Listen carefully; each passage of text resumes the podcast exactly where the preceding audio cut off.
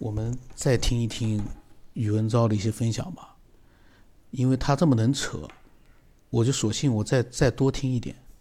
嗯，然后呢，因为为什么呢？因为这段时间他分享了很多他的语音，中间呢也避开了我之前跟他说的不要讲那个圣经之类的，他避开了，呃，暂时避开了。后来好像又讲了，只要他涉及到了所谓的圣经里面的什么。亚当、夏娃、伊甸园，我都把它给跳掉，我都会省略掉的。我们只听他自己的思索，听一听啊，听听他到底又讲了些啥东西，因为他。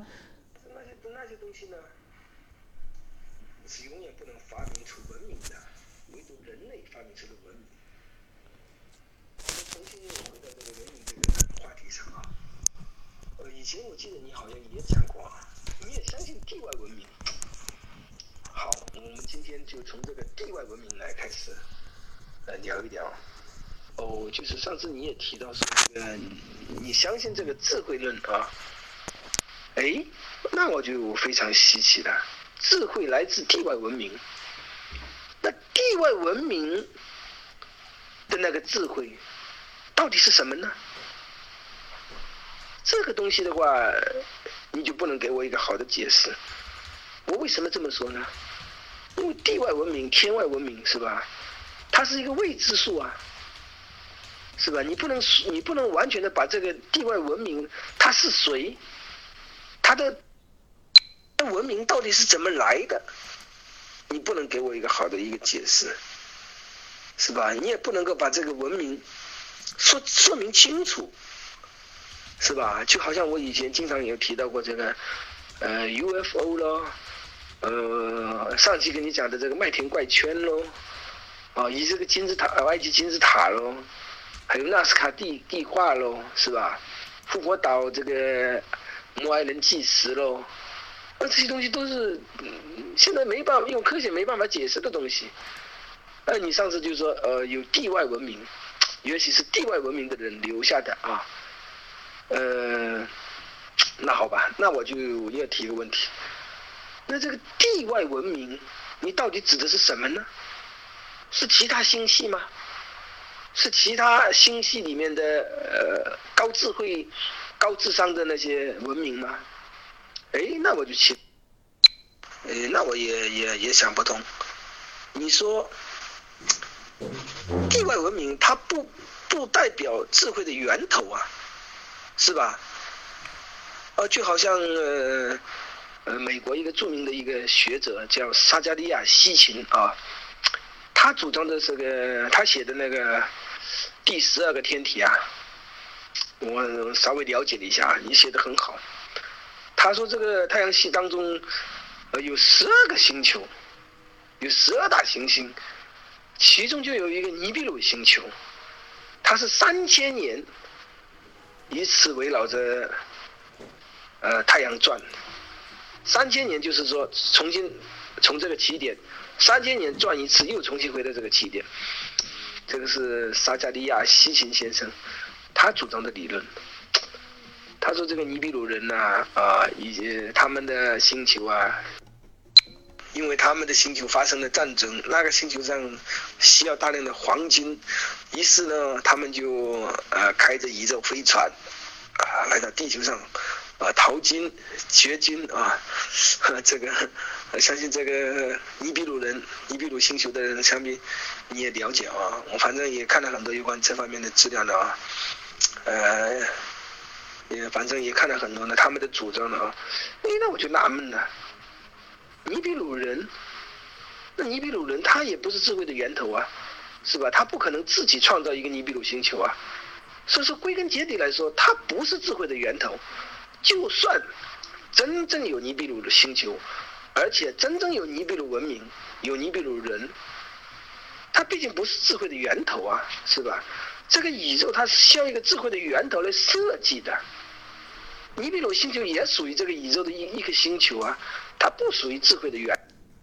也就是说，尼比鲁人他不可能自己创造了尼比鲁星球，然后自己住在尼比鲁星球上，然后又在尼比鲁星球上发展文明，是吧？这个不合乎逻辑啊！你觉得有没有道理？它不是一个智慧的源头。虽然说就算有，尼比如你比鲁人，但是它绝对不是绝对不是智慧的源头。我今天要探讨的是智慧的源头。你上次跟我提的就是说，呃，相信有这个外星文明啊，有地外文明。你所提的这些地外文明，它也不是一个智慧的源头，是吧？它不是智慧的源头。智慧的源头必须是宇宙的设计者，他才能算是一一个智慧的源头，就是说总工程师，设计宇宙的一个总工程师，一个制造者，他才能算是宇宙的一个真正的智慧者，真正的以以，呃，所以说你说地外文明的话，它是不能够解释这个地，不能解释宇宙万物的创造，它不能解解释这个宇宙大爆炸理论。是吧？它只是一个局部的一个文明，啊，也许在这个亿万颗星球当中的一个文明，是吧？那想想看，那还是不能解释这个宇宙文明起源呢，是吧？这宇宙到底怎么来的呢？各大行星有条不紊的旋转，是吧？嗯，所以说很多东西呢，我们去想的时候，去思想的时候的话，很多东西呢，你自己去想的话就有矛盾。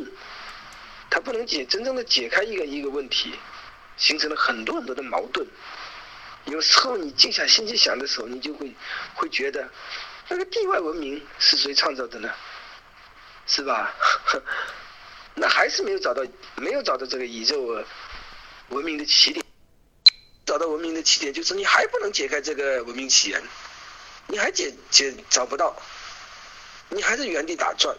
虽然说你的思维呢已经扩开到了地外文明，但是你没有办法再解释这个地外文明它的文明是怎么由来的，是吧？难道它也是进化来的吗？是吧？难道它也像地球一样进化吗？那还不是跟进化论一一一个道理，又重新回到了起点，是吧？你还是没有把这个文明起源带到一个更高的高度，还在原地打转，只不过是你的。呃，转的那个圆圈稍微大一点，不能真正的把这个文明起源的这个源头把它打开，让人能够真正的领悟，是吧？我想也是啊，是吧？呃，就是有关这些呃 UFO 是吧？我上次也也讲了很多有关这个 UFO 是吧？虽然这个 UFO 到现在呢。呃，不能说是给一个确切的答案吧，啊，说一定有啊，我也不能说是百分之百有，也不能说是呃就没有，因为这个东西呢，它不能拿出一个真正让你看到，是吧？你要真正的降落在你眼前，或者说出现在你面前，你才能真正的相信。如果你只是通过电脑啊去查资料啊那些东西呢，说实在的，自己没有体验啊，有时候呢。呃，多多少少呢，就有一点道听途说的感觉了啊。呃，不过我我我对这东西呢，我分析了很多啊。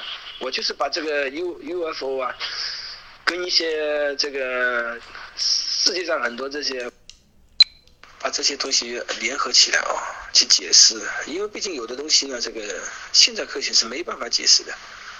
我上上期说到的有有关这个麦田怪圈啊，它就是一个到现在解不开的一个谜。但是很多人就是看到不明飞行物在这个麦田上空盘旋啊，然后听得吱吱吱吱吱噼噼啪啪啪啪啪啪，像听到这样的声音啊，就自然而然第二天，它就形成了一个几百米啊这么直径的一个一个非常奇妙的一个几何图形出现在麦麦地里啊，所以说呢，很多人就没办法解释嘛。所以说现在。大部分人主张这个麦田怪圈是外星人留下的，那外星人的话，他到底是谁呢？是吧？难道也是进化过来的吗？所以说又出现一个问题，那外星人他也不是说智慧的源头啊，是吧？他你是你你，他也不可能自己创造一个星球，自己住在它上面的，是吧？那等于说是人类制造的地球，人类自己住在地球上。那你要这样去说的话，那也不符合逻辑的是吧？外星人自己创造了外星球，自己居住在外星球上，这完全不符合逻辑啊！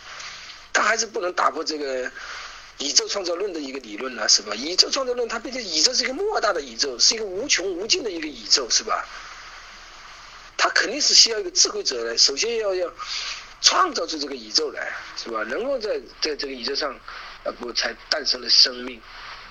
你这样来说的话，才能说得通啊。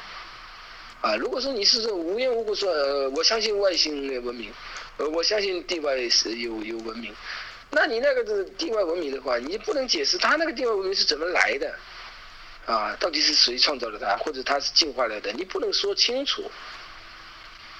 所以说，等于你那个答案也不是最终答案，啊，只是说是一呃一些一些理论吧，是吧？就好像。呃，本来的话，我是要引引用很多有关圣经中的一些东西来解释，但是呢，呃，我看你好像很对这些宗教这些东西啊，觉得很不以为然啊，也觉得这个基督教啊，好像觉得呃跟这些东西格格不入。如果我从宗教的方面来解释这些东西的话，你就能很轻而易举的就能够领悟这个宇宙万物的由来，就很简单的就能解释这些东西。有有这些证据拿出来给你宇文昭呢又提到了宗教了，因为我知道，因呃我呢就是说，不希望就是大家呢就是总是去复述一些宗教里的内容，我们不是宣扬宗教的，所以他刚才讲到这个，我不是他他觉得我是格格不入，其实不是的，我是尊重每个人的宗教信仰，但是呢那是自己的信仰，你没必要在节目里面你去宣扬，你可以私下你去学习都没问题，你的信仰每个人都尊重，可是呢，呃你要是在讲科学的这样的一个思索的节目里面，你去天天去讲圣经里面的什么内容，亚当夏娃那个就没有意义了。然后他说，用宗教里的内容来解释，呃，这些什么地外文明非常容易。我想说一句话，那是很容易啊。那一句话不用宗教我们也能解释啊，但是你没有科学的一个，呃，去研究的一个依据拿出来，那个说了。都是空话，没有意义的呀。当然，余文昭听见了可能会火，呃，他刚才讲的内容呢，也也蛮有意思的，反正也挺有意思的，他自己的思索。但是你要是扯到宗教的话，那我肯定就不能去继续，就是说录那些内容就没有意义了。大家有兴趣自己去学，你的信仰我们尊重你，但是呢，不代表说我们每个人都要去跟所有人去宣扬你的信仰。呃，你的那个宗教里面的解释，那个佛经和呃圣经对这个世界起源的解释可多了，而且你看了之后，你觉得挺博大的，但是那都是空的呀，虚幻的，没有人看见过。那在这样的情况之下，你就讲了，你我也可以宣扬一个我自己创立出来的，就是对于。宇宙起源的一个说法，包括老晋，他也有他的看法，那个没有意义。我们思索讲自己的，不要扯到呃宗教信仰上去。那反正余文昭这些是蛮精彩的，我就是听到他讲那个，说我对宗教格格不入的排斥，那个没有啊，绝对没有。我自己也蛮，我没有宗教信仰，但是呢，我对宗教信仰，我我就是一点都不排斥，我还觉得挺好的。他们有信仰的人，他们其实，呃，对整个的世界，他们会很正常情况下来说，会比我们没嗯没有投入到这个宗教信仰的人来讲呢，他们活得会更自在一点，没有那么多恐惧，因为有些东西对他们来说，打比方，一个人离开这个世界，对他们来说可能是进入天国，那他们就没有什么太多的恐惧感，但是对我没有宗我。没有这样的一个深入的去信仰的人来说呢，可能恐惧感就多一点。扯远了啊，扯远了。期待更多的人呢能够分享他自己的一些思索。